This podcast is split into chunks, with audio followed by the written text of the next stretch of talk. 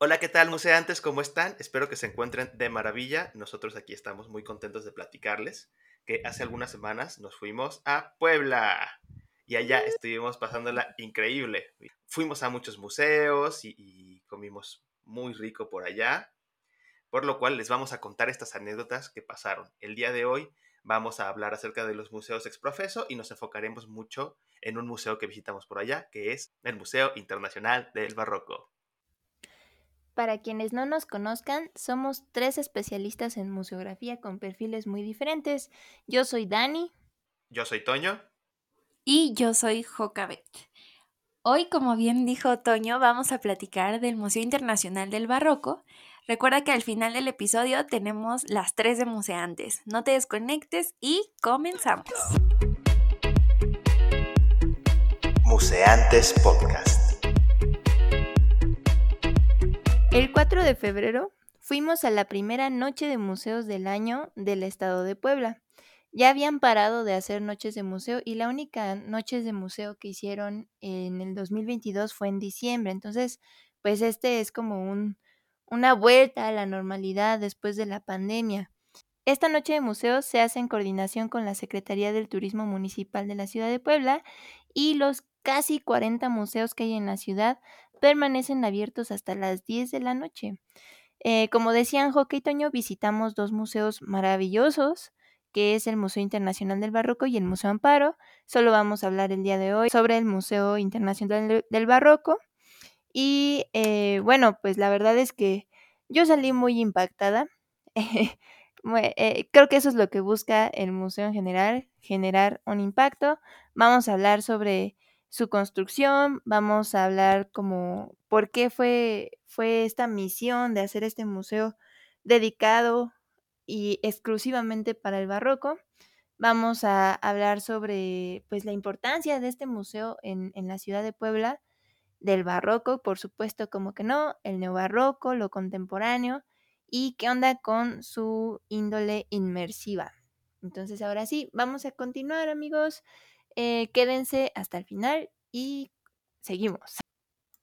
¿Cuál fue su primera impresión al llegar al Museo del Barroco? Pues a mí, bueno, yo tenía expectativas súper altas. Desde la temporada pasada, me parece que Gina, en uno de los episodios, nos recomendó un documental de la construcción de, del museo, que como bien comentábamos, es exprofeso.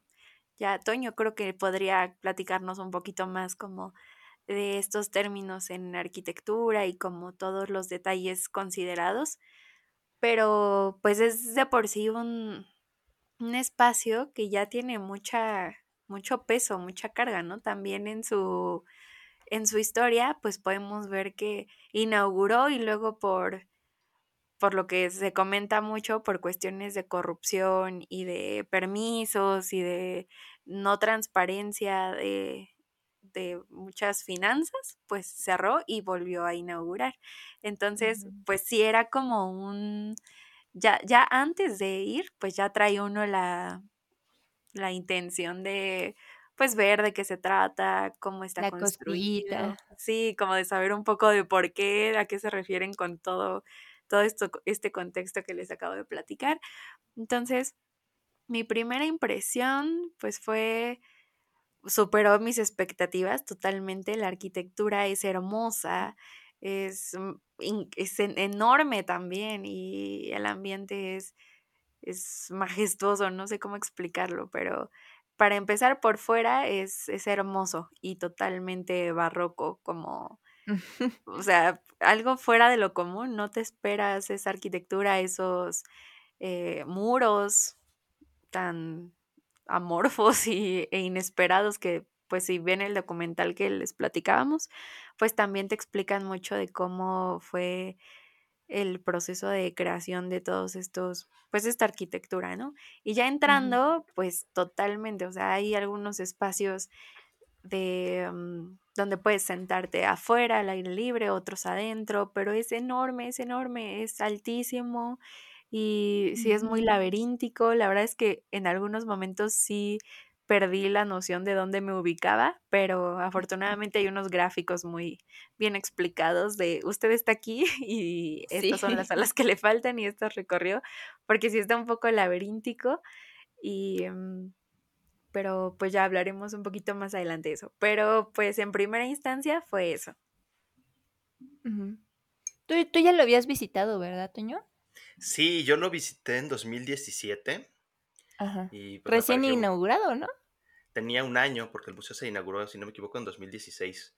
Ajá. Entonces estaba bastante nuevo. Eh, no tenía una exposición inmersiva. De hecho, eh, la exposición que había temporal era muy sencilla. No recuerdo de qué era, pero eh, me parece que era algo como de títeres o una cosa así. Ajá. pero bueno, pues en esa ocasión que lo visité me pareció impresionante. Digo, también en esta ocasión que, que, fuimos, sin embargo, pues como ya lo conocía, pues ya eh, igual encontré algunas cosas que no, que no había notado, que no recordaba en esa ocasión. Pero pues sí, lo primero que te llama la atención cuando llegas al Museo del Barroco es la gran explanada que tiene para recibir a los visitantes. Eh, y que tiene muy bien definido el acceso hacia el museo, ¿no? Tiene, tiene estos grandes muros que, que, que confluyen en una cubierta baja que te indica perfectamente que por ahí es donde accedes. Y posteriormente te lleva hacia el vestíbulo, en donde hay un tragaluz padrísimo que ilumina muy bien el espacio y que, te abre todo el espacio, ¿no? Se, se, vuelve, pasas por, por el umbral de acceso que es muy chiquito, muy compacto, muy, eh, lo sientes muy a escala humana y de pronto cruzas y se siente como se abre todo el espacio y cómo te baña de luz. Eh, este edificio, como, como bien decían, eh, lo construyó, bueno, lo diseñó Toyo Ito, que es un arquitecto japonés, y él buscó en este proyecto varias cosas. Una de ellas fue que eh, fuera de poco mantenimiento, pues entonces al hacer el acabado de concreto aparente, pues hace que si llega a haber alguna imperfección de pronto sea muy sencillo de, arreglarla. Eh, buscaba en cuanto a sus volúmenes, eh, la arquitectura de Toyo Ito normalmente no es no tiene tanto movimiento, tantas curvas, y en este caso lo hace porque justamente es un museo que habla del barroco, ¿no? Y entonces al hablar del barroco nos busca, eh, busca que tenga las partes fundamentales que tiene el barroco, que es un poco la tensión, el dramatismo, el movimiento, y, pues creo que el museo lo, lo logra muy bien, a pesar de que el barroco en sí como estilo arquitectónico es de, muchos detalles y muchos elementos, eh, no me imagino cómo hubiera sido el, espacio si de pronto en lugar de ser un, edificio con volúmenes tan limpios, hubiera tenido muchas piececitas o muchos angelitos o muchas cuestiones de, esto que se utilizaba demasiado en el barroco. Creo que el hecho de hacer, eh, eh, de, transformarlo a, algo de esta época está muy bien logrado al hacerlo con, estos volúmenes que se mueven tanto, que, no son eh, regulares en, sus, en, los ejes X, Y y Z, que todos cambian y se logran estas, estas superficies de doble curvatura que logran muy bien eh, que el espacio funcione. Eh, como decía también Yoka, pues si tiene muchas alas, te pierdes un poco, pero no importa que te pierdas porque realmente en cada una de las salas hay cosas. Quitemos de, la mesa todo lo que es la museografía, hablemos solo del recinto arquitectónico. Cada uno de los espacios tiene elementos que tú puedes eh, maravillarte al verlos. Y ya si empiezas a ver la exposición como tal, bueno, pues también tiene cosas muy buenas y muy valiosas, ¿no? Sí, sí, sí, sí. Fíjate que yo cuando cuando me dicen, ve a tal lugar o tienes que visitarlo, sí me interesa visitarlo. No lo había yo ido a ver, eh, pero nunca quise buscar información antes de visitarlo. Como que hasta con las películas, no me gusta ver los trailers o las reseñas porque siento que me spoilean un poco, que me, que me adelantan lo que va a ser. Entonces yo dije, no, pues voy con altas expectativas, pero al principio yo esperaba como un museo con vitrinas, así bien aburridote, ¿no? con recorridos super guiados, este, con harto texto, yo esperaba eso.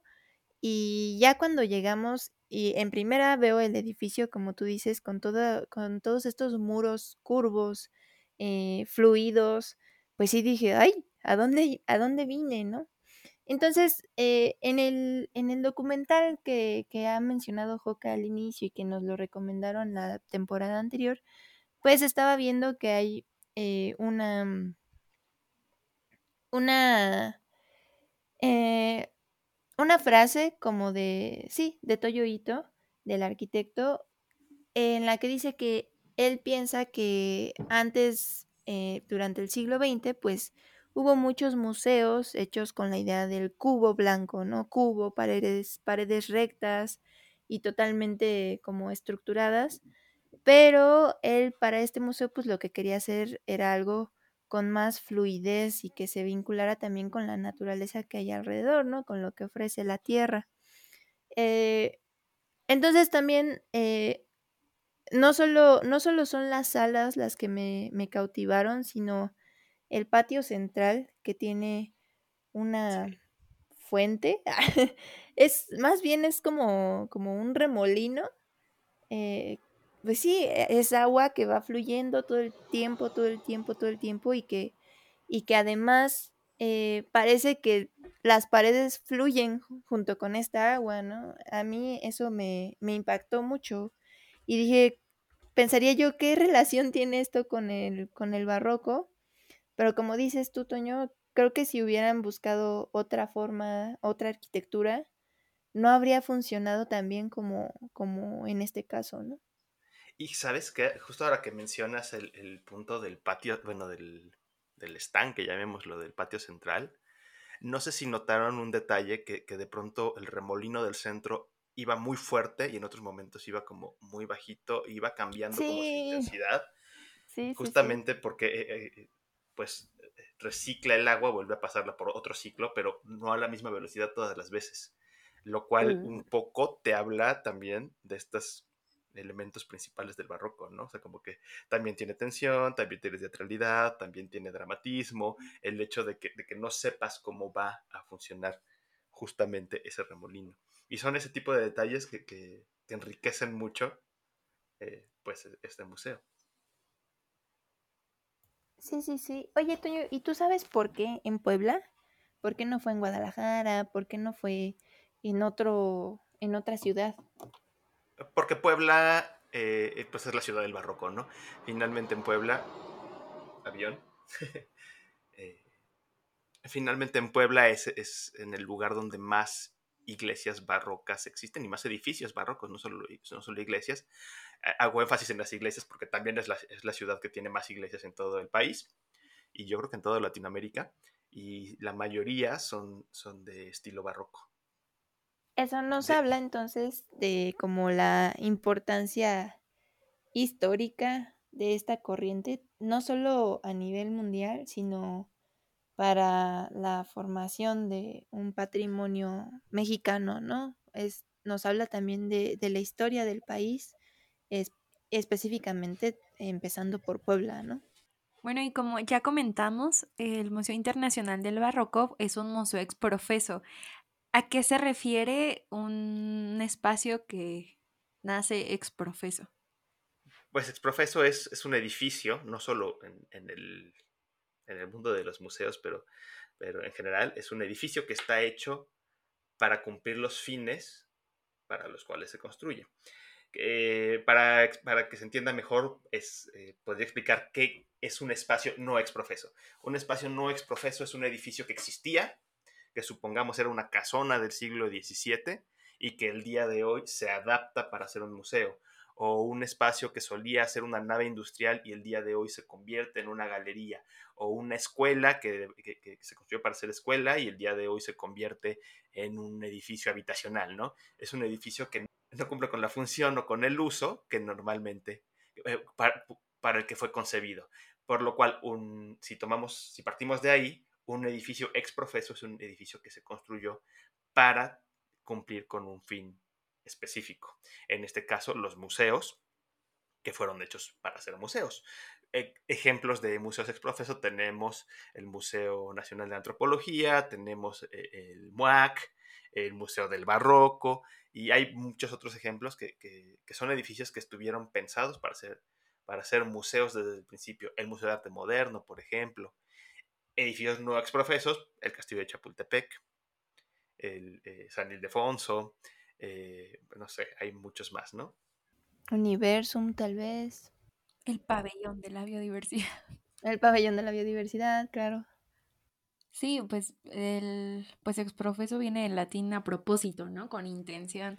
Y me parece que es un o sea, no es como hacer una qué es mejor o qué es peor, pero creo que tiene un plus y una pues un peso todavía más grande, tanto el equipo de arquitectos como del, del proyecto, de buscar que toda la construcción pues lleve el, el, el, concepto, el mensaje, ¿no? En este caso del barroco, o sea, como toda la, la simbología, la representación, los materiales, las formas, los elementos, la funcionalidad, como nos platicabas del, del estanque, todo eso tiene que ir pues súper de la mano. Y también por eso pues es muchísimo más caro, ¿no? Hace rato Dani nos compartía unas cifras muy interesantes. Si quieres compartirlas, Dani. Ah, sí. Bueno, es que pues yo quería saber ese chisme del que tú mencionabas al principio, en, en, el que pues hablaban de todo lo que hubo detrás de la, de la, de la construcción del museo, eh, porque pues también se le llama el elefante blanco de, de Puebla, ¿no? Eh, este museo pues básicamente dejó endeudado a todo el estado hasta el 2037. Entonces, abarcaron eh, eh, muchísimo dinero. Por aquí tenía la cifra. Así fue casi una inversión de 742 millones de pesos. Eh, 500 millones de pesos fueron del Fondo Nacional de Infraestructura y de ahí en fuera pues fueron de, de otro tipo de, de instituciones. Pero, o sea, no solamente es eso, sino que también sigue generando bastante gasto, por así decirlo, en, en, en el presupuesto eh, mensual de, de, otras instituciones. Por ejemplo, estaba leyendo que la Secretaría de Educación Pública, la SEP, destina alrededor de 35 millones de pesos al mes a la operadora del Museo Nacional del Barroco. Eh, bueno, esto según el gobernador Miguel Barbosa Huerta, eh, pero, pero imaginen este presupuesto, este presupuesto 35 millones, sí. excede por mucho lo que recibe el Museo Nacional de Antropología, que son solamente 3 millones al año, ¿no? Sí, y además, ¿sabes qué? De esos 32 millones, este, de esos 32 millones, eh, uh -huh. solo 2 millones son para mantenimiento. Sí, sí, o servicios. sea. Todo lo demás es para pagar la deuda que La se deuda. tiene. Ujú. Ajá, Ajá, es ajá. muchísimo dinero. Sí, claro. Y por ejemplo, también en la, en la información que les compartía hace rato, me encontré con una, em, pues sí, con una como infografía de Lina que dice así, el Museo del Barroco tiene un presupuesto al año 2021 de 300 millones de pesos, ¿no? Al año. Eh, Chapultepec, ah, no, 300 mil millones. Así dice, el Museo de Chapultepec, 3 mil millones y el Museo de Antropología, 3.820 millones de pesos.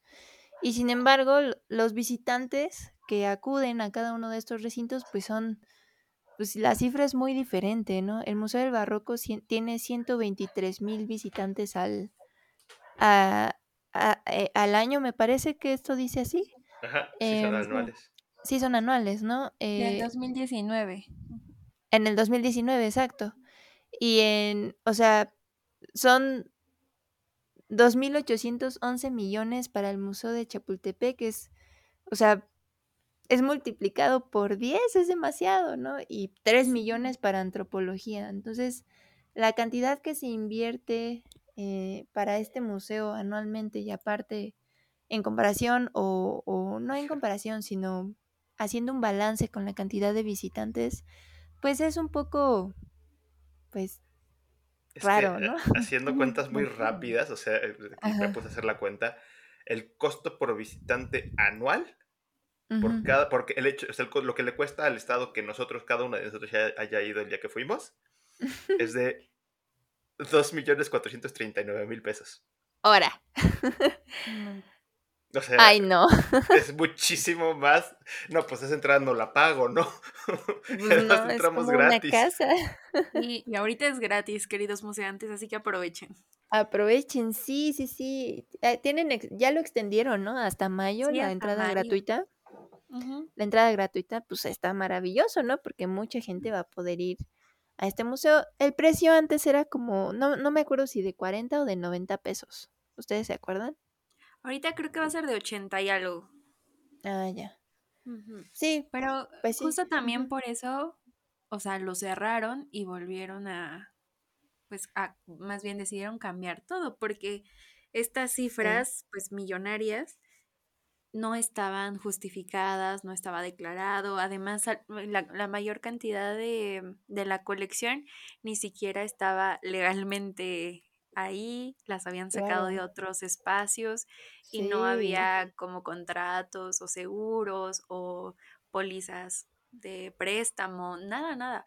Entonces, pues ya se puso en, pues se quitó un poco el desorden y pues ya, por eso fue como esta, esta renovación. Y Sí, sí, nosotros sí. preocupándonos por un aeropuerto. Claro, sí, no, eso sí fue una grosería total. Pero está Y muy hablando- bonito, así que visítenlo y, y sepan que, que el hecho de que ustedes lo visiten cuesta dos millones y medio de pesos, así que mucho. Hay que valorarlo. No, pero es un espacio, la verdad es que increíble, muy hermoso. O sea, esperemos que pues ya esté más regulado y todo, pero pues sí, ya está hecho, aprovechemos también. Y pues a nosotros nos tocó en la ocasión que fuimos dos exposiciones de, mm, inmersivas. La primera se llamaba Hipnerotomagia de Pedro Sí. Friedberg y la segunda era sobre las cuatro estaciones de Vivaldi.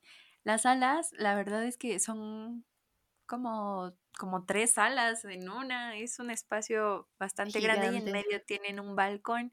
Entonces, eh, las proyecciones hacían- se hacen hacia las paredes, hacia el suelo. Hay un juego también con espejos en algunos momentos y hay gradas y, y este balconcito también te permite pues verlo desde otra perspectiva. Es un espacio pues bastante agradable si no tienes como algún, alguna situación con tanto movimiento y proyecciones, pero pues es, es muy lindo también. Uy, a mí esa primera parte de la pieza Hipnerotomagia de Pedro Fierre me, me fascinó, me encantó todo, o sea, es la pieza que te recibe, es la primera sala y que te metan a algo inmersivo desde el primer momento, pues ya habla de, de una comunicación bastante grande o del interés del museo de causar eh, un gran efecto en el visitante. Eh, estaba también leyendo que pues esta pieza está inspirada en uno de los libros favoritos del artista que se llama Polip- Polipnil, algo así, que es la historia de Francesco Colonna, que fue un sacerdote eh, o fraile dominico que vivía en Venecia y que eh, predicó mucho en la Basílica de San Pedro. Y bueno, o sea, todos los efectos visuales, las transiciones entre, entre un momento y otro me parecieron fenomenales. Eh, por ahí vi uno que otro detallito de que se les movieron los proyectores y no cuadraban muy bien con, con, la, con las paredes. Pero no, no, no, no, no, no, no. Esto, o sea, mis respetos, otro nivel. ah, eh, jamás había yo visto una proyección tan, tan, tan padre, la verdad. Sí está bien lograda, la verdad es que sí, sí está muy, muy padre. A mí me gustó mucho eh, el... Creo que podrían haber usado mejores proyectores. Creo que de pronto, eh, si, si ves de cerca, pierden un poquito de nitidez, pero pues bueno, la verdad es que no está hecha la exposición para que la veas a 10 centímetros, entonces también es muy perdonable. me gustó mucho que había como distintos puntos de vista para ver eh, justamente pues esta, esta puesta en escena inmersiva, ¿no? O sea, tú lo podías ver desde el balconcito que decía Yoka, desde unas gradas, desde sentado en la mitad de la sala, había otro espacio donde había eh, como, como si entraras a un espacio de cuatro muritos y entonces ahí pasaban Como cortinas, ¿no? cosas, como cortinas. eh, pues sí, o sea, como que justamente no era siempre la misma perspectiva. Y de hecho, eh, si tú volteabas para un lado o, o- o para el de atrás o para otro, pasaban otras cosas, ¿no? Y entonces eh, tenías una experiencia, todo el mundo tiene una experiencia completamente distinta al visitar este espacio. Además de que, bueno, si quieren algo súper instagramable, que tanto hemos hablado de ello, no manches, salen cosas padrísimas y, y y- y- no tienes que estar buscando el momento porque aparecen, o sea, ju- tú tomas una foto y sale algo increíble. Entonces, bueno, si Sí. quieren algo instagramable, ahí está. Y en la Y otra... gratis. Y gratis, además. Por y en la otra salita, en Por la ahora. que, que era de las cuatro estaciones de Vivaldi, hay unas cuestiones que son como, como interactivas, ¿no? Como que hay sensores, eh, como los Kinect que se usaban para el Xbox. eh, y entonces tú mueves las manos y pasan cosas en, en unas imágenes, en unas pinturas que hay ahí. No estaban también calibrados los, los sensores, entonces de pronto era como que tú movías la mano y, y- y o no pasaba nada, o pasaba cinco segundos después. Eh, de hecho, creo que en una sí era como más inmediato, pero en la mayoría como que estaban algo, algo estaba mal calibrado o, algo. Entonces, eh, yo personalmente esa sala en particular no la disfruté mucho. Pues no, pero la intención fue muy buena, la verdad es que vincular eh, la música con esto interactivo y aparte con algunas obras barrocas, pues también estuvo, fue bastante significativo porque a veces, por ejemplo, en las escuelas primarias, secundarias, en la prepa, pues te hablan del barroco como época histórica y te dicen, sí, influyó en las artes y en todo, pero tú como estudiante, o al menos a mí eso me pasaba, como que no vinculaba bien la relación entre una y otra, ¿no? Y la relación me, me, mm, me, ah, me refiero a los cánones, ¿no? A los cánones de, pues, lo, lo, lo barroco, los juegos con luces y sombras, los sonidos, el tipo de instrumentos, ¿no? Yo creo que, que fue, en, en cuanto a vinculación de contenidos, estuvo bien esa sala. Sí, además eh, se veía que la gente lo disfrutaba bastante, estaban ahí un buen rato. Ay, había unas que eran como un portal y tenía cuerdas como de instrumento. Entonces tú mueve- mueves las manos y hace ciertas, ciertos destellos conforme vas moviendo las manos. No sé si el, el sonido estaba vinculado como a que tú modificaras, pero pues ya con lo visual y el elemento de que tú te mueves y formas parte de la pieza también está está está súper bueno, está bien interesante. Pero, pero es, es, es muy buen logrado, o sea, al menos yo no había visto una propuesta de este calibre en algún otro espacio acá en la Ciudad de México.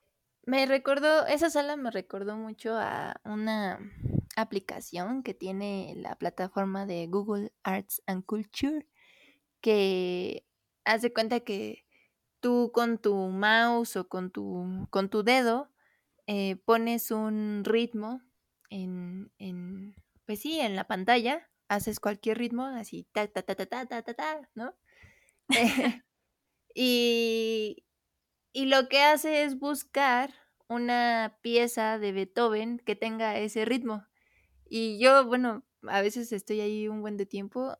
eh, puse 20 ritmos diferentes y los 20 los tenía Beethoven. Entonces, no sé, está interesante. Me, me recordó mucho a esa plataforma. Yo creo que eh, vincular un poco las tecnologías con obras clásicas o muy antiguas es bastante interesante. Y bueno, ya después entramos como, como a, a salas más tradicionales que tenían vitrinas y, y obras colgadas en las paredes.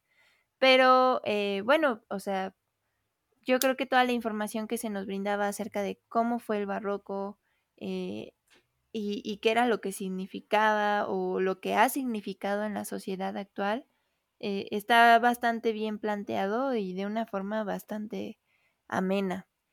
Por ejemplo, empezábamos con una sala en la que hablaban sobre el patrimonio barroco de Puebla, ¿no? Y hay una maqueta gigante con proyecciones en la que pues ubica todos estos recintos de los que hablaba Toño hace rato, ¿no? De toda la ciudad. Em, algo que, que, que me gustaría rescatar es que la maqueta pues no siempre estaba iluminada de la misma forma, ¿no? Entonces creo que tienen un, un muy bonito control de la luminancia o de las luminarias, em, porque hace que la atmósfera pues te envuelva y que quieras saber un poquito más de, de todo esto. Se ve Bueno, a como mí una me pareció viva. esto. Sí, se ve, se ve vivo, exacto. Y justo el nivel de detalle que tiene la maqueta es muy alto. O sea, de verdad vienen.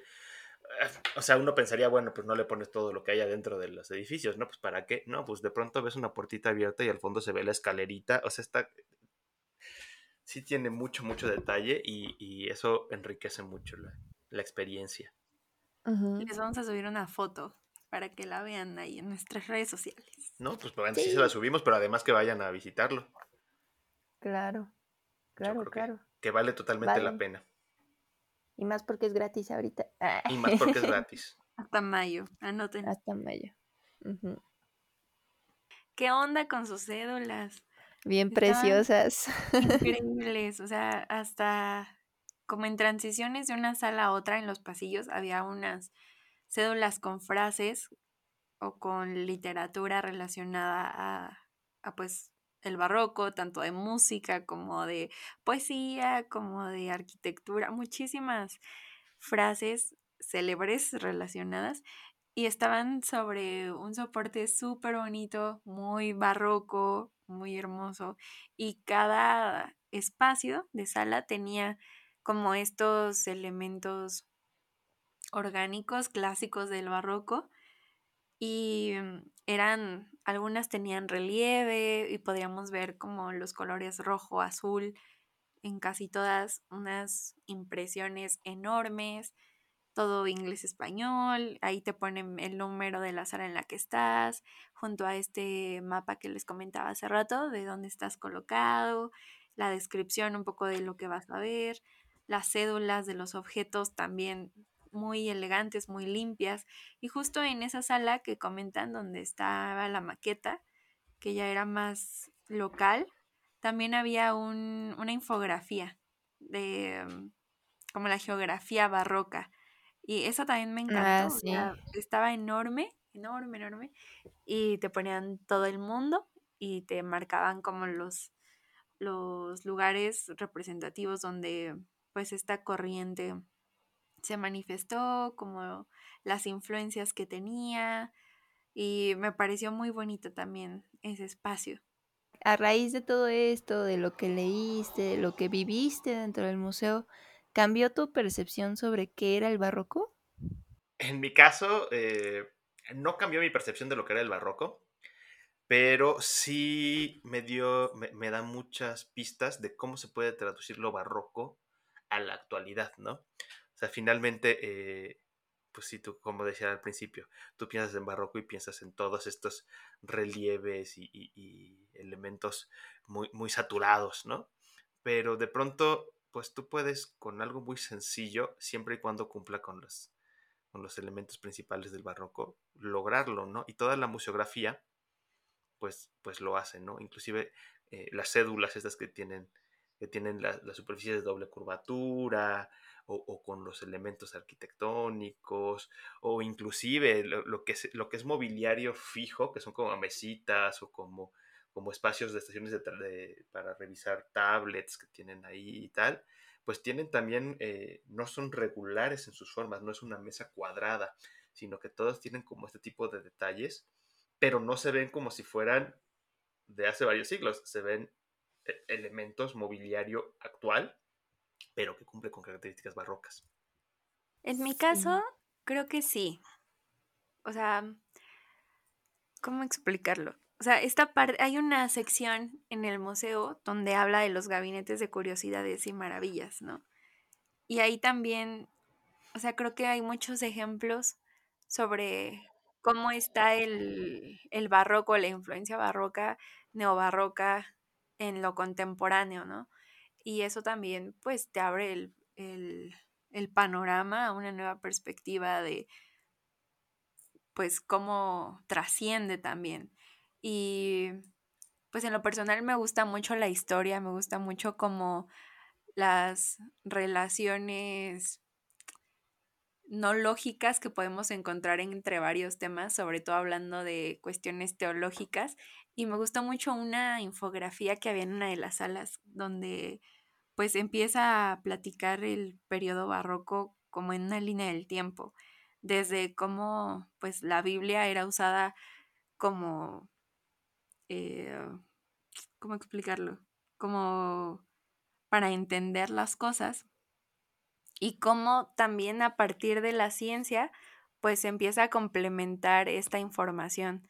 Y no sé, me pareció muy interesante esa infografía porque es una pared también enorme y te vincula todas las ciencias con, con fundamentos de la Biblia, ¿no? Y eso me, me pareció muy interesante porque casi siempre vemos el discurso de uno se antepone al otro y en este caso eran complementarios, ¿no? ¿Cómo, cómo era ese diálogo? Y eso me pareció muy interesante, nunca lo había como pensado así en un museo de arte barroco.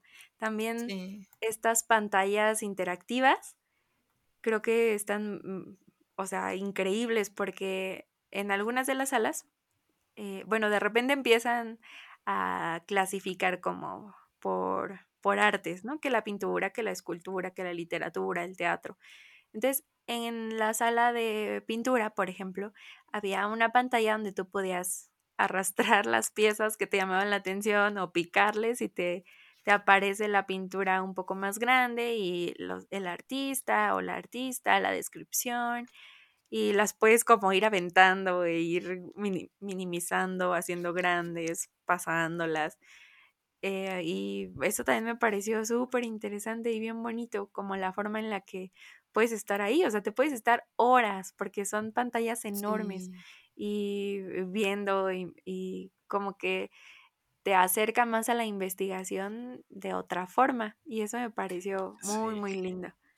Que también está padre, ¿no? O sea, porque finalmente eh, son pantallas, de verdad son muy grandes. Eh, yo en otros museos he visto que de pronto ponen una cosa, algo eh, que es interactivo pero es como para una persona y entonces se empieza a, montar un montón de gente esperando a que le toque. Y en este caso, como son tan grandes las pantallas, pueden haber seis o siete personas haciendo la misma actividad. Yo creo que hasta más si se pegan, pero, pero eh, no hay como un límite de personas que lo pueden usar, ¿no? Y eso está padrísimo, eso me parece que es muy valioso. Aparte son monitores de Finlandia. Fueron hechos en Finlandia. Está muy padre. Sí, lo, es que ¿qué creen que encontré en internet un, un texto de Elba Cervantes López, que es un análisis museológico, eh, pensándolo desde la nueva museología sobre este museo. Entonces, por eso les preguntaba sobre su percepción sobre, sobre el barroco y, y qué cambió a partir de que entramos al museo, porque sí, eh, esto que mencionaron de que relacionaron lo barroco con lo actual, de verdad era uno de los, de los, de los mensajes primarios que había en el guion museológico que, mm, pues sí, para la creación de este museo. Había dos puntos importantes en el guion. El primero dice, lo barroco no solo se refiere a un estilo artístico, sino que caracterizó toda una época y a una sociedad. Y lo relacioné ahorita con lo que dijo Joca sobre pues religión, la ciencia, el pensamiento, las artes, la literatura, todo, ¿no? La forma de ser barroca. Y pues el otro punto es lo barroco ha trascendido hasta nuestros días en ámbitos muy diversos, ¿no? Entonces, eh, bueno, pues a mí me parece maravilloso este análisis museológico porque pues vemos todo el proceso, toda la idea de, lo dramático, el, arte total, ¿no? La, monumentalidad. Vemos mucho sobre dramatismo que realmente sí se ve en, lo que estás visitando, ¿no? En, en, las salas. Pues le dimos al clavo. También en la parte de Roma y Versalles hay un, elemento museográfico de espejos. También ese me pareció súper bonito.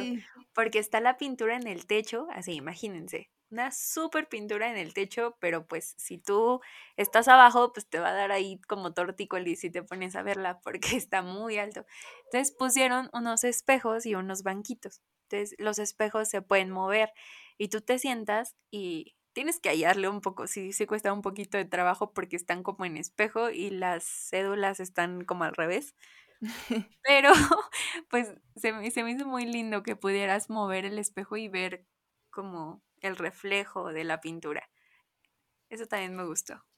Sí, los recursos que utilizan son, eh, me parece increíbles. O sea, de verdad se atrevieron a hacer muchas cosas que de pronto son innovadoras, son muy sencillas, son cosas, son recursos bien simples de verdad, pero, pero que la forma en que los utilizan hace que, tenga un plus. Y hay muchos ejemplos, está ese de los espejos, está, hay uno que, tiene las pantallas, estas que, tienen las imágenes, hay proyecciones sobre maniquíes, está la maqueta, hay muchas cosas bien logradas. el, teatro, ¿no? Estaba mi padre. Sí, sí, el gabinete de curiosidades también estaba maravilloso.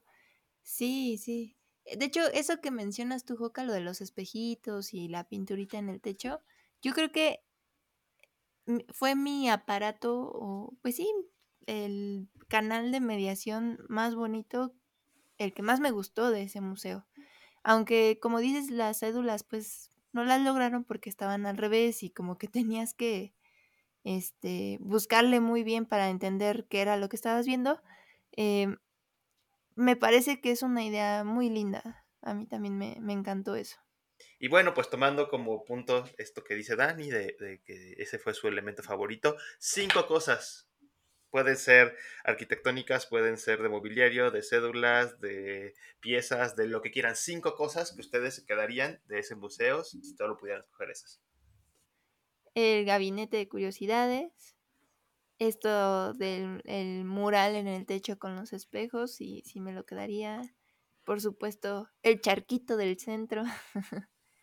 este, había una pintura sobre la reina Isabel I que yo tenía la duda, hasta le pregunté a Joca cuando estábamos ahí, que yo decía, ¿de verdad esta es la original? Porque ah, he de decir que no en todas las cédulas decía si esta era una réplica o, era, la original. Eh, por ejemplo, cuando entrábamos a la sala del Vaticano, yo pregunté por los relicarios, había unas, unas, unos, pues sí, como candelabros y cositas así que tenían reliquias de santos. Y yo decía, ah, chale, chale, pues esto debería estar en el Vaticano, ¿no? Porque era de, de algún santo famosillo. Y ya le pregunté al mediador que estaba ahí me dice, no, estas sí son réplicas. Y digo, ah, pues eso debería de decir la cédula, ¿verdad?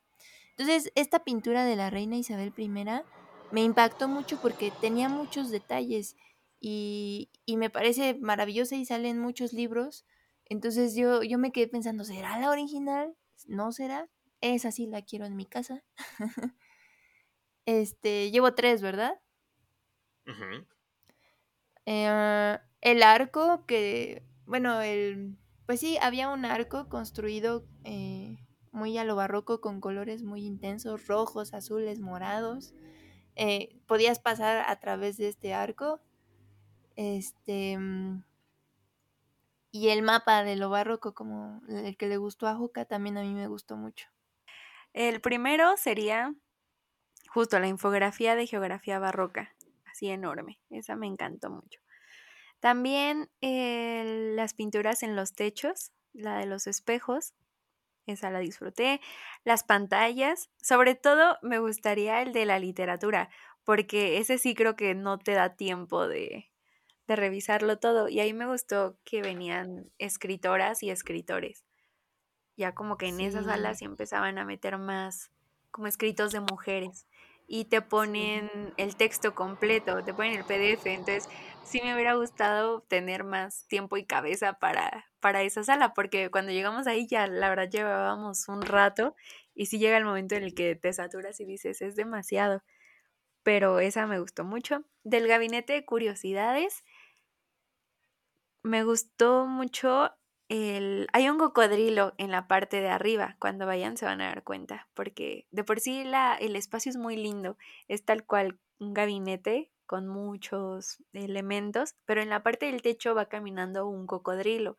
Y explicaban que siempre en un gabinete de curiosidades debe haber un guardián y que en ese caso habían escogido el, el cocodrilo porque era un animal pues muy misterioso, muy salvaje y como y también decían que como no estaba mencionado como en el relato del arca de Noé, pues era un misterio como si realmente fue salvado en el arca o se quedó todo el tiempo afuera. O sea, como que no lo Es un saben. dinosaurio.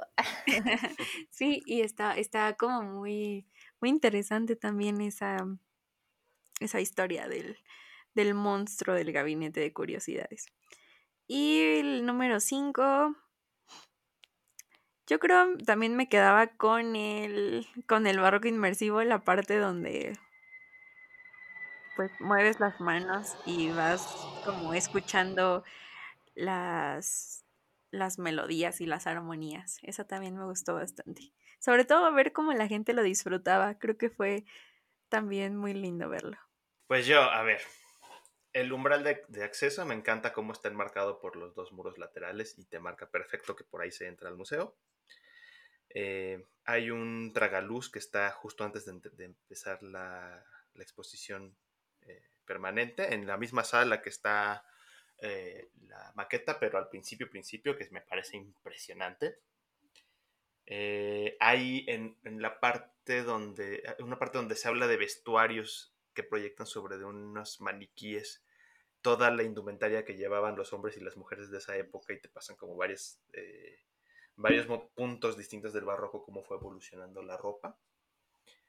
Eh, me gustó mucho una, un video o un, sí, una explicación que hay en, la sala de literatura que habla de post-tenebras, que, justo te habla de, que eh, el barroco es que después de la oscuridad llega la luz y cosas así.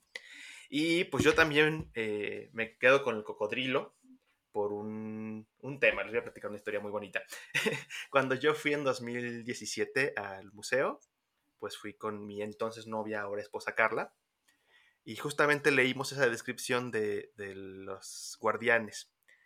Y dijimos en ese momento que si un día, teníamos dos meses de salir, o sea, realmente era como juego en ese momento, pero que si un día vivíamos juntos o nos casábamos o lo que fuera, eh, íbamos a tener un, un, cocodrilo en el, en el techo.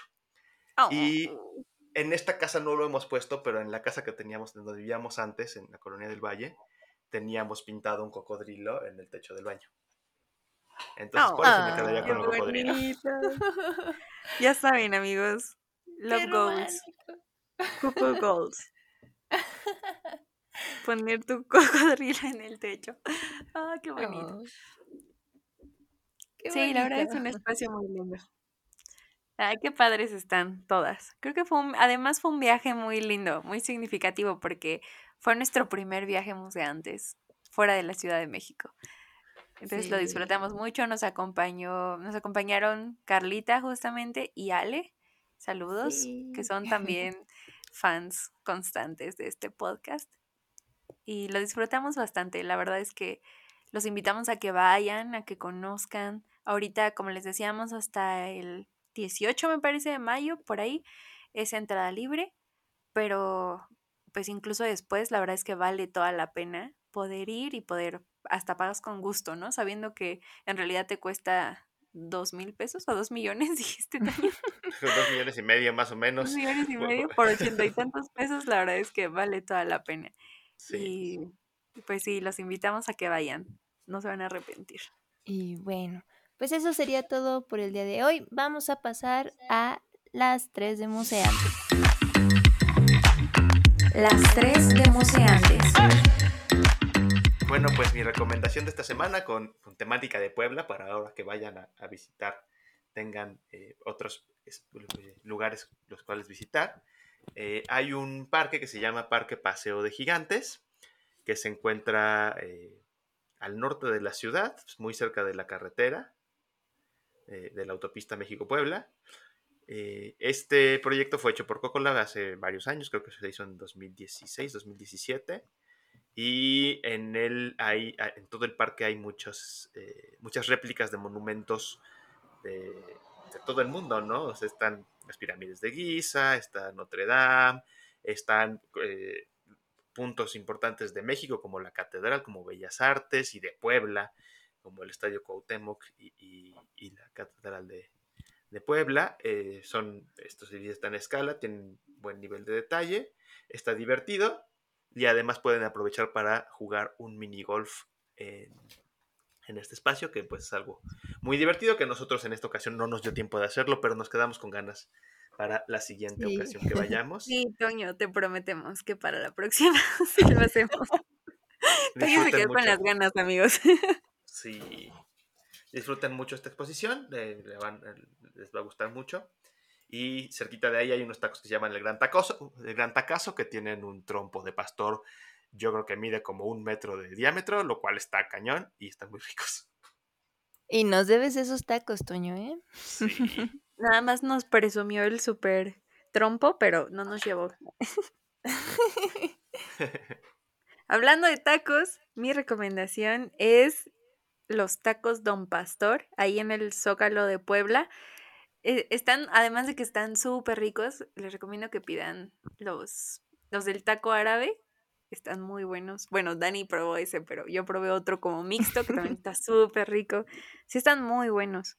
Además de eso, su esa sucursal tiene un espacio de que te simula que vas en el metro en la Ciudad de México. Entonces tú entras al vagón y ahí hay mesas y puedes sentar y comer y los menús están súper lindos. Y la estación creo se llama Catedral, la que simulan ahí, pero todos los señalamientos, la, los carteles dentro del vagón todo tiene que ver con la taquería, pero con la temática del metro. La verdad es una experiencia bien divertida, bien linda y el sabor pues de la comida es muy bueno. Además hay salsas muy ricas y te los dan como en frasquitos muy coquetos. Entonces les invitamos a que puedan ir. La verdad nosotros pensábamos no hacerlo porque la fila estaba muy larga, pero Carlita, gracias, nos, nos incitó a entrar a, a la fila y la verdad no, no tardan tanto, se avanzan rápido. Entonces los invitamos a que también se den una vuelta y prueben los taquitos Don Pastor. Están justo frente a la catedral, sobre la calle 16 de septiembre. Y hasta torniquetes tienen, ¿no? Ay, la verdad estaba muy bueno, el menú muy variado, todo estaba riquísimo. Y el ambiente estaba divertido, muy familiar, muy, muy divertido, ¿no?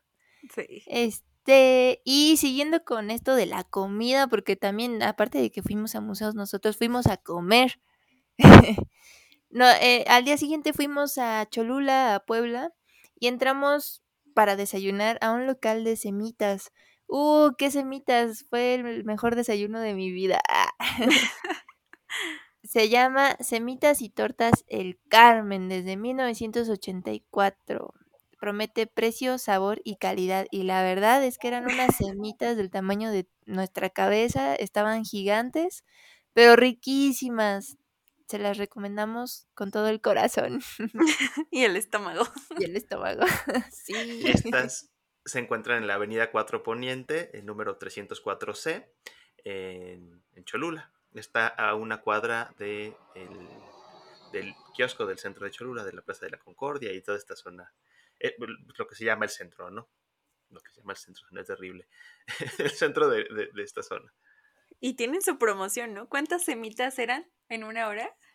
Creo que cuatro semitas cubanas y dos refrescos en una hora y era gratis. Así que ya saben, ahí está pero, Sí, no, pero la, pero la semita normal, no la cubana, la, normal, no te quedas con nada de hambre. Yo no sé si podría comerme más de una. Híjole. Yo me tuve que llevar la mitad porque no me la acabé. Pero, deliciosas. Sí, deliciosísimo. Estas fueron las tres de Museantes. Y pues muchas gracias por escucharnos, Museantes. Siempre un placer poder compartir este espacio con ustedes. Gracias por escucharnos, por seguir hasta acá. Recuerden seguirnos en nuestras redes sociales, Instagram y Facebook como museantes.pod y pues en nuestras redes sociales personales. Ahí me encuentran como Dahox en Instagram y como Jocabetaza en LinkedIn. A mí me encuentran en Instagram como Dan-Smart, Daniela Martínez en LinkedIn. Y yo soy Antonio Pirrón en LinkedIn y Tony Pirrón en Instagram. Platíquenos en nuestras redes sociales si conocen alguno de los lugares de los que hemos platicado o si nos recomiendan para la próxima vez que vayamos a algún lugar en específico. Muchas gracias, museantes, y nos escuchamos a la próxima. Chao. Nos vemos. Bye. Museantes Podcast.